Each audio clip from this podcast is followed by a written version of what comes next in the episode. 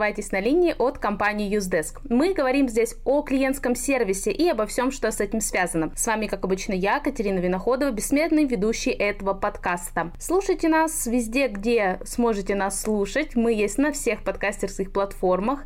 Пожалуйста, шер, лайк, репост, все как полагается. И если вы захотите стать участником нашего выпуска, напишите нам на supportsobaka.usedesk.ru. Будем рады новым гостям. А еще, а еще до того, как мы перейдем к нашему выпуску, я хочу рассказать вам об акции невиданной щедрости от Юздеска. У нас для вас отличная новость.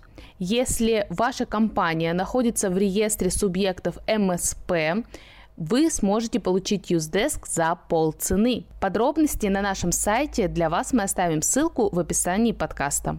Ну что ж, с прелюдией закончили, переходим к самому интересному. Сегодня у нас очень необычный, эксклюзивный гость, которого заполучить было бы очень сложно. Но, если бы не одно но, так получилось, что когда-то давным-давно мы работали с ним в контактном центре обычными операторами, а потом в ночную смену в бэк-офисе в банке Тиньков. А теперь, спустя 12 лет, у нас в гостях уважаемый человек, руководитель отдела поддержки клиентов в социальных сетях Тиньков банка Алексей Шуравин. Леша, привет! Привет. И э, сразу уже эксклюзивная информация, возможно, ты не помнишь, но э, именно ты научил меня выделять несколько строк с помощью нажатия кнопки Shift.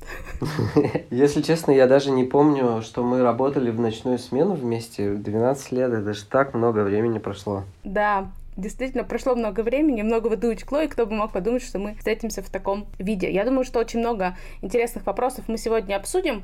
И давай начнем с первого. Расскажи о том, как сейчас устроена поддержка в социальных сетях у вас в Тинькофф банке. А, вы самые первые, кто начал отвечать на отзывы клиентов в публичном пространстве. Я помню, все начиналось э, там с банков РУ, когда еще э, это не было мейнстримом, скажем так. Расскажи, как ты попал в поддержку соцсетей и как сейчас у вас все работает? Если честно, я уже, наверное, не очень вспомню, как я сюда попал, но путь у меня был э, схож с твоим. Э, начиналось все с колл-центра, потом в те времена э, была, скажем так, элита в виде бэк-офиса, куда все хотели попасть. Вот. И внутри уже бэк-офиса я прошел путь а, сначала, ну, назовем это так, разнорабочий. Возможно, как раз-таки вот здесь у нас был с тобой коннект. Да, мы здесь пересекались как раз. Да, потом э, у меня был немножко путь работы с клиентами э, на, по электронной почте мы общались. Вот. И тогда только-только где-то в зачаточном состоянии появился ну, небольшой коллектив, который работал с социальными сетями. И как-то вот мне как-то мне вот туда хотелось попасть, и я туда попал. И вот уже когда в этой команде был, потихонечку рос, рос, рос. Возглавил сначала эту команду, потом чуть выше поднялся, возглавил команду, которая с соцсетями работала и отдельную команду, которая работала с э, клиентами по электронной почте. Потом было много разных трансформаций э, нашего отдела. И по состоянию на сейчас мы уже достаточно такие большие. За 80 человек мы уже перевалили. Начиналось все там с 5-7, вот что-то такое. Вот. И по состоянию на сейчас, да, у нас уже большая команда, которая круглосуточно работает с разными бизнес-линиями и с разными площадками. А, далеко одними банки.ру мы уже не ограничиваемся. Ну и, наверное, еще важный комментарий, что мы не только а, разрослись численно, но и а, с точки зрения географии. У нас есть ребята как из Москвы, так и из регионов. Так что мы, можно сказать, по всей России 24 на 7 работаем. Как устроено это чисто технически? Насколько я знаю, Тиньков Банк прилетает везде, где его упоминают. Э, такое ощущение, что даже если я подумаю о Тиньков Банке, он вдруг мне уже напишет и ответит на мой невысказанный вопрос. Как вы это делаете? Ну, у нас здесь нет каких-то ноу-хау. Плюс-минус всем компаниям известно, как сейчас работать э, с публичными медиа. У нас есть сервисы, которые нам помогают с ними работать. Если раньше мы работали в интерфейсах самих соцсетей, то сейчас мы уже работаем с сервисами, которые помогают интегрировать все в себе в одно место. Ну, то есть у нас есть а, разные инструменты, которые помогают нам не упустить обращение клиента, даже если он обращение это сделает, ну, не очень заметно для нас. Например, самый такой простой вариант это когда клиент хочет нам написать, и он пишет нам. А бывает вариант, когда клиент хочет про нас написать, но либо не знает, как нам написать, либо не желает этого. И, например, пишет просто там Тиньков или там даже как-нибудь Тенек мне что-нибудь там плохо сделал. И тут мы уже тоже своими инструментами, которые э, умеют смотреть по разным комбинациям слов по всему пространству интернета и приносить это нам. Вот, отлавливаем, работаем. Ну, сейчас, наверное, это все компании так делают, я думаю. Ты очень хорошо думаешь обо всех компаниях. Ну, по крайней мере, те, с кем мы там плюс-минус в одном пространстве обитаем, тоже достаточно оперативно отвечают. Я полагаю, что они также пользуются подобными сервисами. Слушай, ты упомянул о том, что вы же отвечаете на вопросы, которые касаются разных бизнес-линий. То есть у вас же Тинькофф Банк, он же теперь не только про кредитные карты, он и про э, депозиты, про инвестиции, про страховки, про все что угодно. То есть правильно я понимаю, что когда вас упоминают, вы каким-то образом потом маршрутизируете вопрос на нужного человека, который разбирается в какой-то бизнес-линии? Все верно. Причем э, у нас когда-то были отдельные паблики, то есть, условно, у нас есть разные бизнес-линии, и под каждую были заведены отдельные странички там. Условно, там, когда-то у нас существовал так называемый Тиньков кошелек, или как он назывался? Да, я, уже, я уже даже да, название не помню. Такое. Да, и для него была отдельная страница во ВКонтакте, в Фейсбуке, в Инстаграме и так далее. Отдельно была для страховой, отдельно была для мобайла, но в какой-то момент э, мы приняли решение, что Тиньков это единое целое, э, это не разные компании, это группа компаний под эгидой чего-то единого, единого тинькофф.ру. Вот. И мы все паблики отдельно стоящие схлопнули. И для клиента, в чем еще была цель? Чтобы у клиента не было необходимости идти в разные окна, да, если мы представим, сымитируем ситуацию, что он пришел в какой-то офис, то вот он сел за одно окно и все свои проблемы в рамках одного окна и решил, чтобы мы его не гоняли по окнам. Вот, поэтому для Тиньков, ой, для клиента остался один Тиньков, он туда приходит по любому вопросу. А уже внутри, под капотом, да, у нас есть определенные правила а, маршрутизации, у нас есть разные команды, которые работают с конкретными бизнес-линиями. Там есть, например, бизнес-линия одна такая обширная, это все, что связано с банком – есть еще одна бизнес-линия, это там страховая, ну и, и так далее. Вот, у нас есть первый, скажем так, этап, это когда идет автоматическое распределение на уровне определенных там правил. Второй этап – это уже человек читает и понимает там по адресу, не по адресу. Если не по адресу, то передает коллегам это руками. Слушай, этот вопрос у нас не был записан, но сейчас мне пришло в голову. Я, насколько помню, когда все это начиналось, ребята, которые работали с а, социальными сетями, считались а, в контактном центре что-то типа элиты, потому что туда брали только самых лучших, способных классно писать, круто отвечать, знающих все продукты. Насколько это сейчас сохранилось и кого вы берете? Ничего не изменилось. Единственное, что я бы, наверное, слово элиты здесь не стал бы использовать, потому что все профессии важны, все профессии нужны. И я бы не хотел там делать каких-то категоризаций. И первая линия, там тоже классные чуваки, которые каждый день обрабатывают сложные кейсы. И бэк-офис классные чуваки. Но к себе э, мы набираем людей с определенным набором компетенций. То есть нам важно, чтобы человек действительно умел по-русски, как говорится, потому что ты от лица компании на сотни, на тысячи людей пишешь что-то.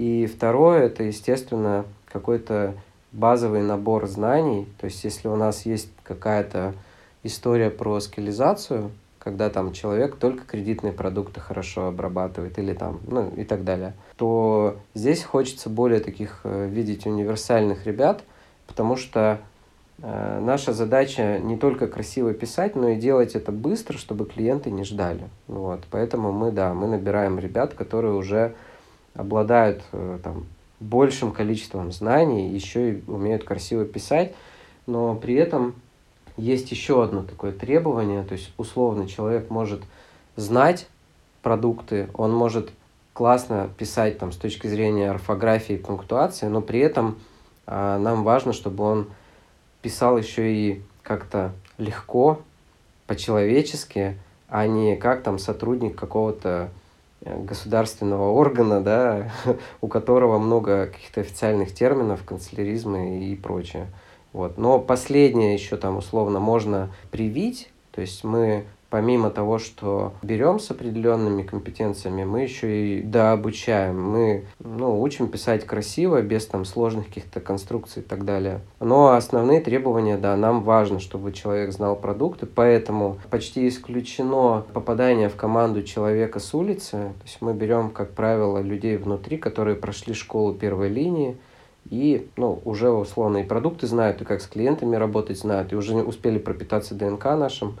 Вот. И, естественно, да, мы еще смотрим на какие-то там попутные требования, которые нам здесь нужны и важны. Меня всегда интересовал вопрос, как вам удается найти вот эту как раз правильную степень свободы, открытости, человечности, общения в публичном поле с клиентами, несмотря на то, что вы банк и у вас куча ограничений со стороны юристов, пиар-службы, э, законодательства, пятое, десятое. Бывало ли так, что вам было, ну, если не страшно, то тревожно за то, что ты или твоя команда ответит что-то не то, скажет что-то не так. Как вы справляетесь с этой ответственностью?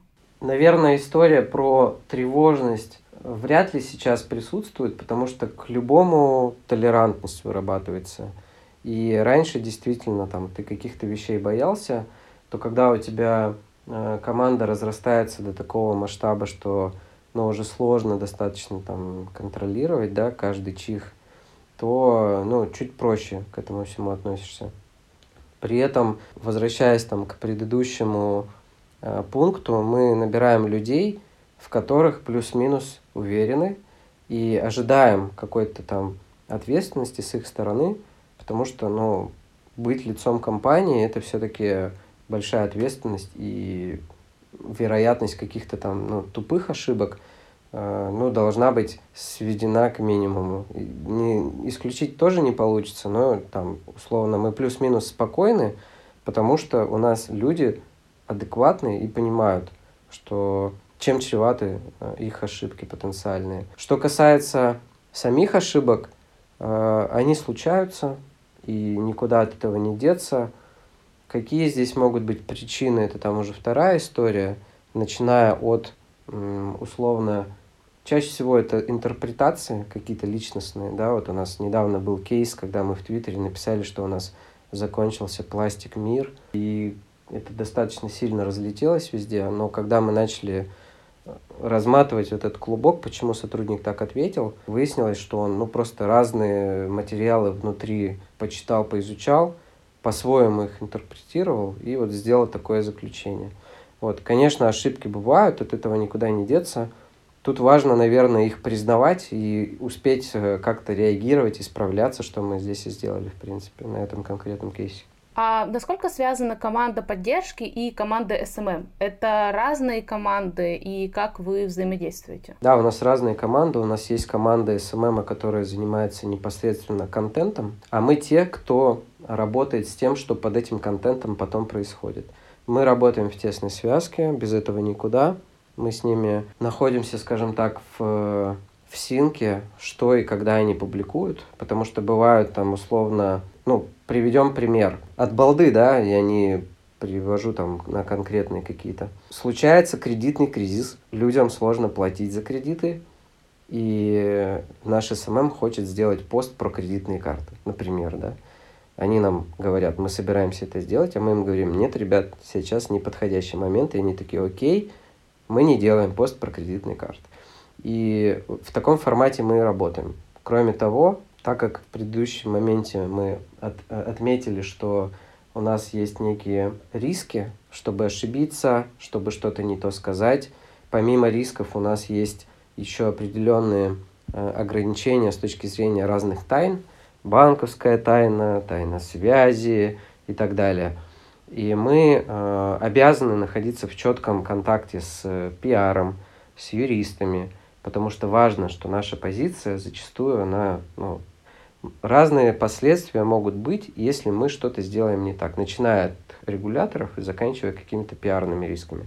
Поэтому у нас, наверное, одна из таких важнейших частей нашего хорошего сервиса – это история про четко выстроенную коммуникацию между всеми подразделениями. То есть мы в такой тесной связке работаем не как отдельно стоящие элементы, а именно как некая такая экосистема, когда мы быстро и четко координируем наши действия. Круто очень звучит. Э, интересно, а как э, обычный рядовой э, сотрудник поддержки понимает, что ему в какой-то момент нужно проконсультироваться, например, с пиар-службой, прежде чем давать ответ? Вот есть ли у вас какие-то маркеры того, что там, чувак, осторожно, не надо сразу отвечать, сначала получи окей? Да, безусловно, такие маркеры есть. Более того, у нас есть в мессенджере, в котором мы работаем, там, не буду что-то рекламировать, да, мы э, имеем разные чатики с разными командами.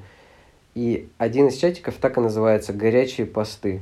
То есть триггер здесь, там содержание может быть разное, но идея такая, что потенциально пост, который может быть охватным. Как правило, это все, что на VC сейчас происходит – нередко это может быть какая-то публикация у какого-нибудь блогера в соцсетях, ну, либо, в принципе, у какого-то чувака с аудиторией, с большой. И бывают темы действительно острые там, но они разные, там, начиная от а, каких-то персональных данных, ну, и заканчивая, ну, есть определенный набор, да, тематик, которые всегда больно воспринимаются людьми, когда там нечаянно их блокируют или умышленно блокируют, но для клиента это всегда больно воспринимается, и он, соответственно, а, об этом пишет, и, скорее всего, потянутся много комментаторов, и пост автоматически становится горячим. Например, мошенники, когда что-то делают, а мы с ними что-то тоже делаем, и они начинают катить на нас, как говорится, бочку, а мы, соответственно, защищаемся. Так и работаем.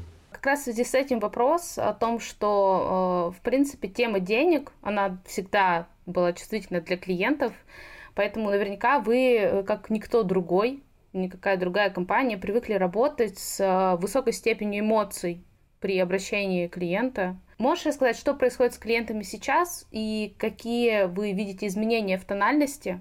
Я, насколько понимаю, вы э, эту тональность отслеживаете, смотрите аналитику. Можешь про это рассказать? Вот если мы говорить будем про конкретно сейчас, то э, виден некий такой даже, наверное, не очень правильно говорить про конкретно сейчас, а попробуем чуть-чуть там пошире взглянуть на события последних там двух месяцев. То есть мы находились в определенном э, потоке, э, когда всем известные события начали происходить, естественно, у нас был такой сильный всплеск э, по всем фронтам. То есть мы там чуть не треснули, как говорится, да, потому что волнение были, и было их много. В принципе, это такое понятное, ожидаемое. Какое-то время эти волнения стояли. Вот сейчас мы наблюдаем такую, ну, некую выход на плату. То есть э, пик он уже закончился, да, люди, видимо, то ли устали переживать, то ли какой-то, может быть, нашли для себя повод для спокойствия. То есть э, не могу сказать, что стали люди спокойнее, но на фоне предыдущих там недель очевидно идет спад э, в целом по, по, по всем каналам. Плюс еще мы наблюдаем, что у нас там часть самых активных площадок отвалилась благодаря, э, благодаря опять же, известным событиям. Вот. Поэтому сейчас э, у нас точно наблюдается спад обращений. И что касается тональности, ну, принципиально нет разницы какой-то, вот она на определенном уровне, там пропорции э, довольных людей и недовольных, они примерно такие же, как были там 2-3 месяца назад. Ну, то есть, по сути, у вас э, то, что выросло, это нагрузка в основном. А каким образом вы с ней справлялись? Выходили в двойные смены, набирали еще людей? Что делали? Ну, набирать людей мы не набирали, потому что э, у каждого события есть начало, есть конец. Вот. А если ты набираешь людей, то э, надо думать, что с ними делать дальше. Вот. Поэтому у нас уже давно выработаны механизмы взаимопомощи. То есть, когда у нас есть какие-то авральные состояния, мы имеем возможность обратиться к коллегам из других подразделений, и они нам выделяют ресурс, чтобы мы всем клиентам успели отвечать, чтобы никто не ждал. Вот, поэтому в этом плане мы расти нет, мы не росли. Плюс у нас э, сейчас наблюдается, как я уже говорил, обратно спад, возвращение к, к нормам. Вот. Поэтому сейчас все ок. В момент пиков мы спали мало, работали много, э, работали в дополнительные смены, работали в сверхурочные часы. Это было применимо не только там к соцсетям, это в целом весь Тиньков мало спал. Ну и, наверное, много-много э, компаний э, мало спали, там пару-тройку недель, ну, особенно там первые две недели. Вот. Но формально ничего, справились.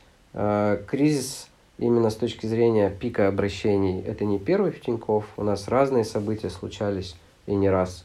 Так что у нас есть определенный уже иммунитет к такого рода вещам и определенный опыт, как с этим быстро справляться и не заваливаться этими обращениями и не оставлять клиентов подолгу без ответа. Ну, ты правильно заметил, что многие компании, наверное, в этот момент не спали, но, к сожалению, не у всех получилось так же классно э, отвечать клиентам, все успеть и э, многие те, кто не привык предоставлять хороший клиентский сервис, я думаю, что столкнулись с большими действительно проблемами. Сейчас э, что-то дорожает, что-то пропадает с полок, э, отменяются какие-то мероприятия, билеты, поездки и так далее. Давай попробуем сформулировать какие-то три основных, может быть, принципа, на которых держится публичная коммуникация с клиентами и которая поможет компании справиться в любое время, даже в такое, как сейчас. Что бы ты посоветовал? Первый совет, наверное, будет такой очень банальный, но тем не менее важный. А, первый кит – это оставаться на связи. Клиенту в этот момент кажется больше, чем обычно, нужна именно поддержка. И писать в пустоту он не должен, ждать он не должен. Я просто проецирую все эти истории также на себя, потому что меня эти события застали вообще в другой стране, при том, что я не предполагал там находиться долго, я планировал вернуться домой, и у меня начинается там первая новость, у меня, ну, сама по себе новость случается, потом я узнаю, что у меня вот-вот перестанут работать карты, потом я узнаю, что у меня отменили рейс, я нахожусь вообще не пойми где, карты не работают, рейс отменили, я начинаю дозваниваться в авиакомпанию, и мне на это требуется там 3-4 часа, и я вот ставлю себя на место клиента, худшее, что может случиться, это невозможность достучаться до компании, потому что ты в этом состоянии неопределенности, как ребенок, нуждаешься в какой-то поддержке. Поэтому первый совет – не уходить в закат, оставаться с клиентами, это супер важно. Второй кит – это история про быть на связи важно и оказывать поддержку клиентам по, его, по их вопросам важно. А, но, может быть, еще э, перенять вот наш опыт имеет смысл другим компаниям в контексте того, что иногда клиентам э, эта поддержка нужна как-то проактивно. То есть мы что сделали – мы начали давать информацию, как клиентам реагировать на каждую новость, которая там случалась, особенно в первые дни, там, ну, каждый час можно было какую-то новость встретить. Там, условно, отключают карточки, мы резко сообщаем, что будет с нашими картами, как там клиенту поступить с тем или иным случаем, а, что ему ожидать какие потенциальные проблемы, как их решать. Ну, то есть важная история про то, что э, клиентам спускать без их просьб э, информацию, как в новых э, реалиях оставаться в контексте, вот, что им делать э, и так далее.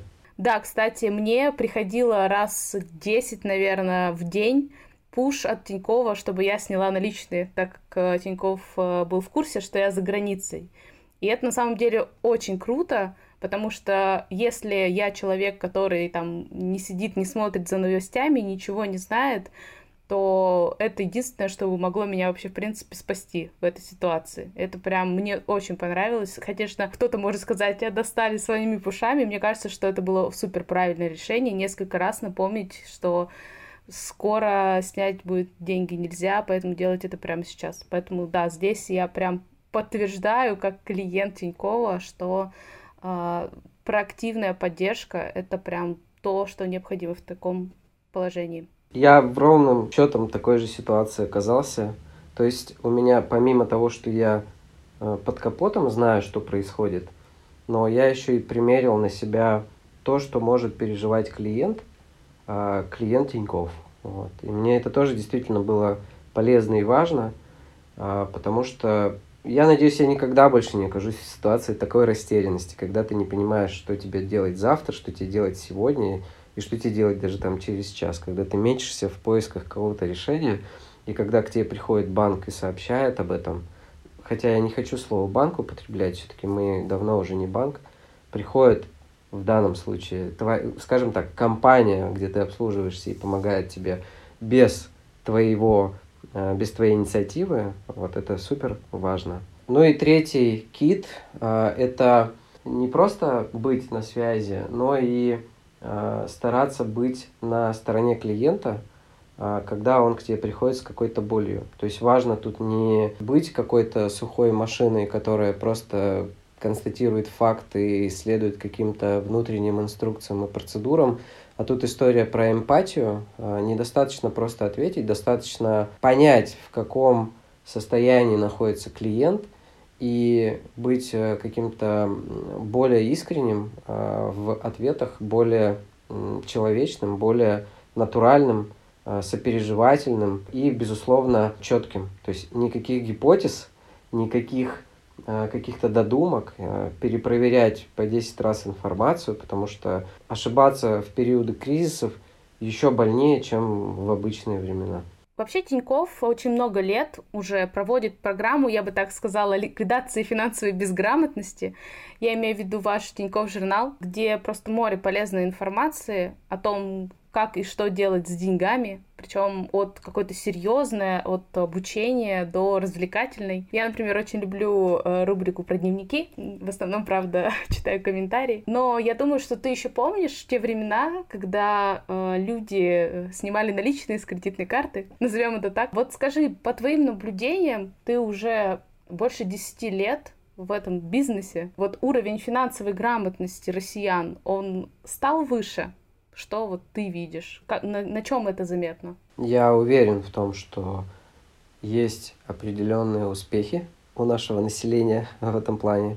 То есть встретить кейс, когда клиент идет, получает кредитку и бежит ее обналичивать, безусловно, такие клиенты еще существуют, но их процент гораздо меньше. То есть э, люди э, либо просто познают продукт, либо появляется какое-то у них стремление изучать то, чем они пользуются.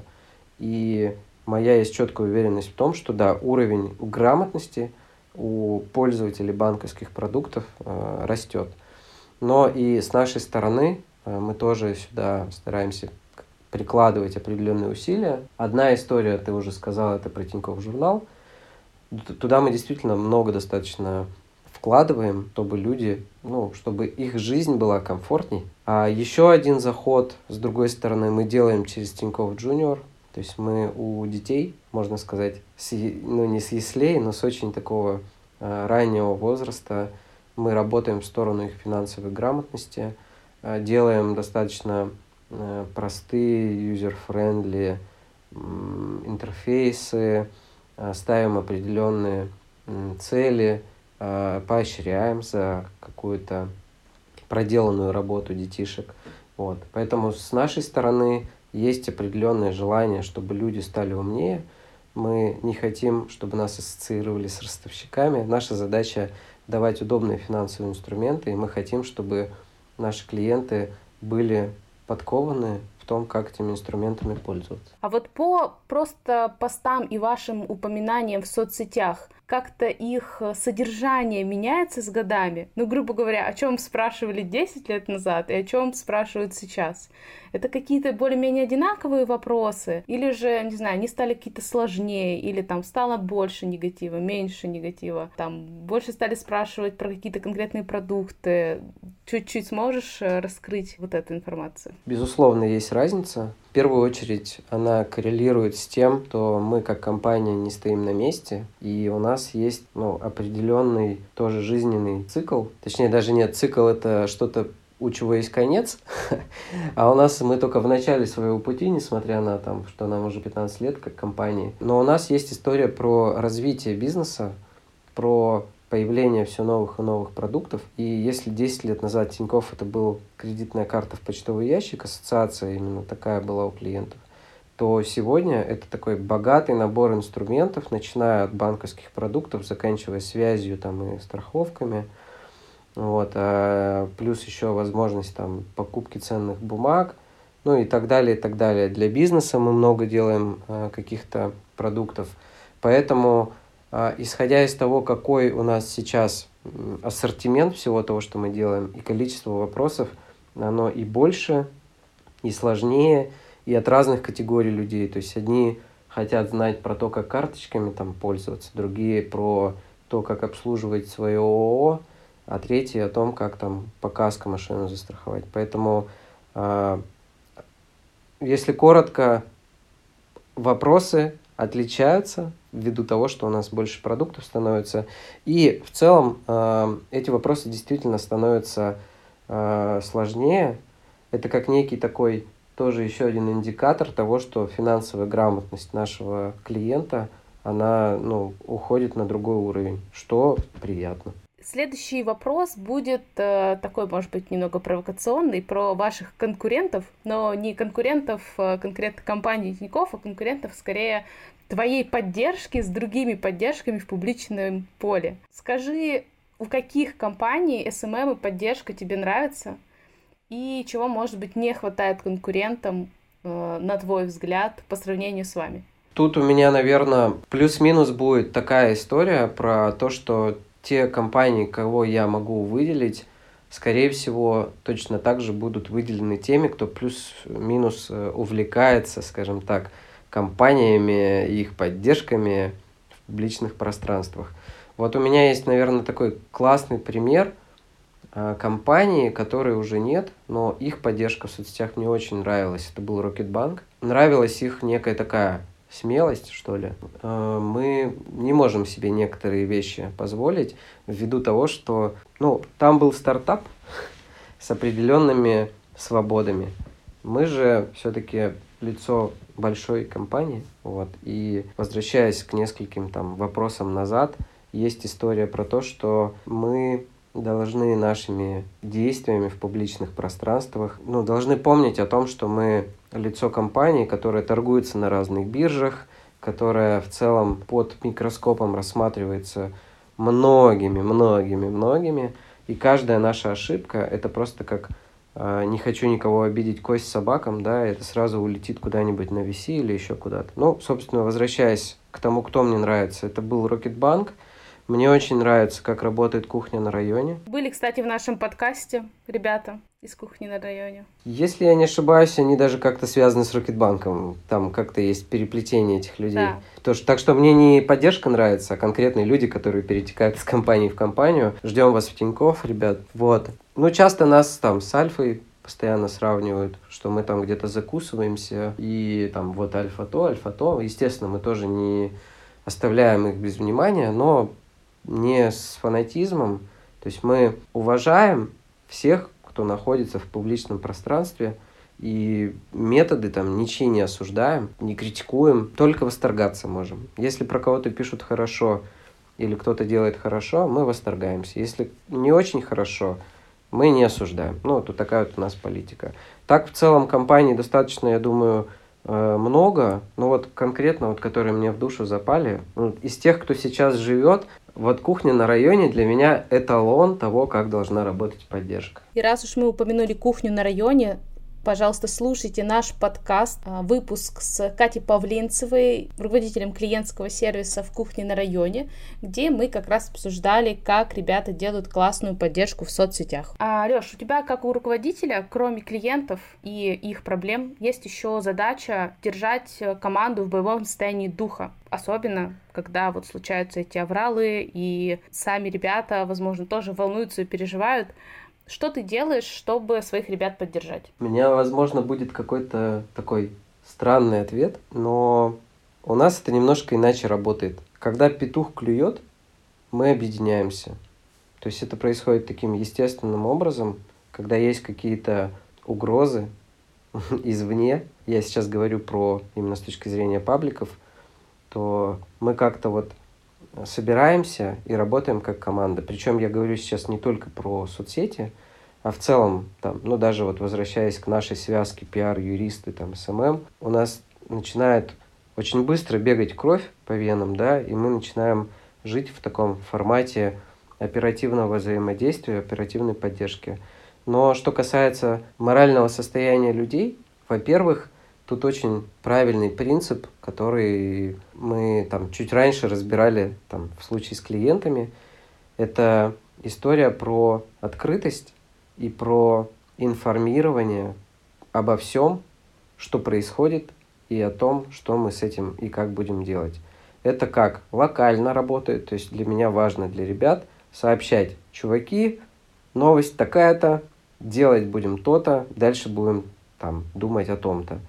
И это в целом у нас работает в Тинькофф, то есть у нас есть регулярно, еженедельно общение с топ-менеджментом, который рассказывает о том, как обстоят дела, куда мы будем двигаться, как в целом э, будем существовать и так далее. Это, я думаю, супер важный пункт, потому что когда верхнеуровнево есть пускание информации, да, то проще жить и больше уверенности в том, что ты находишься в идеальном месте, в лучшей компании и так далее. Я просто знаю, что на примере там людей, с которыми я общаюсь в других компаниях, точно знаю, что далеко не везде такая история есть, когда есть атмосфера открытости на уровне топ-менеджмента перед всей компанией. Есть какие-то локальные истории, которые как-то там верхнеуровнево обсуждаются, планы строятся, а люди снизу просто в неведении и не знают, чего ждать завтра. Вот у нас это работает так, что мы знаем, что будет завтра,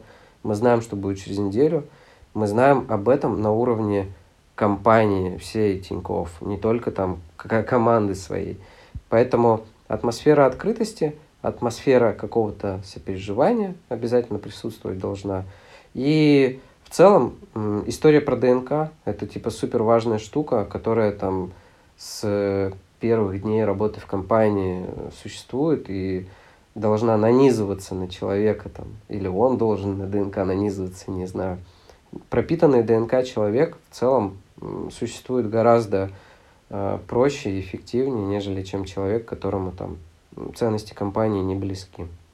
Такие, наверное, у нас и не задерживаются. Я, кстати, сейчас подумала о том, что вот эта открытость в самой компании, она же на самом деле также передается и клиентам.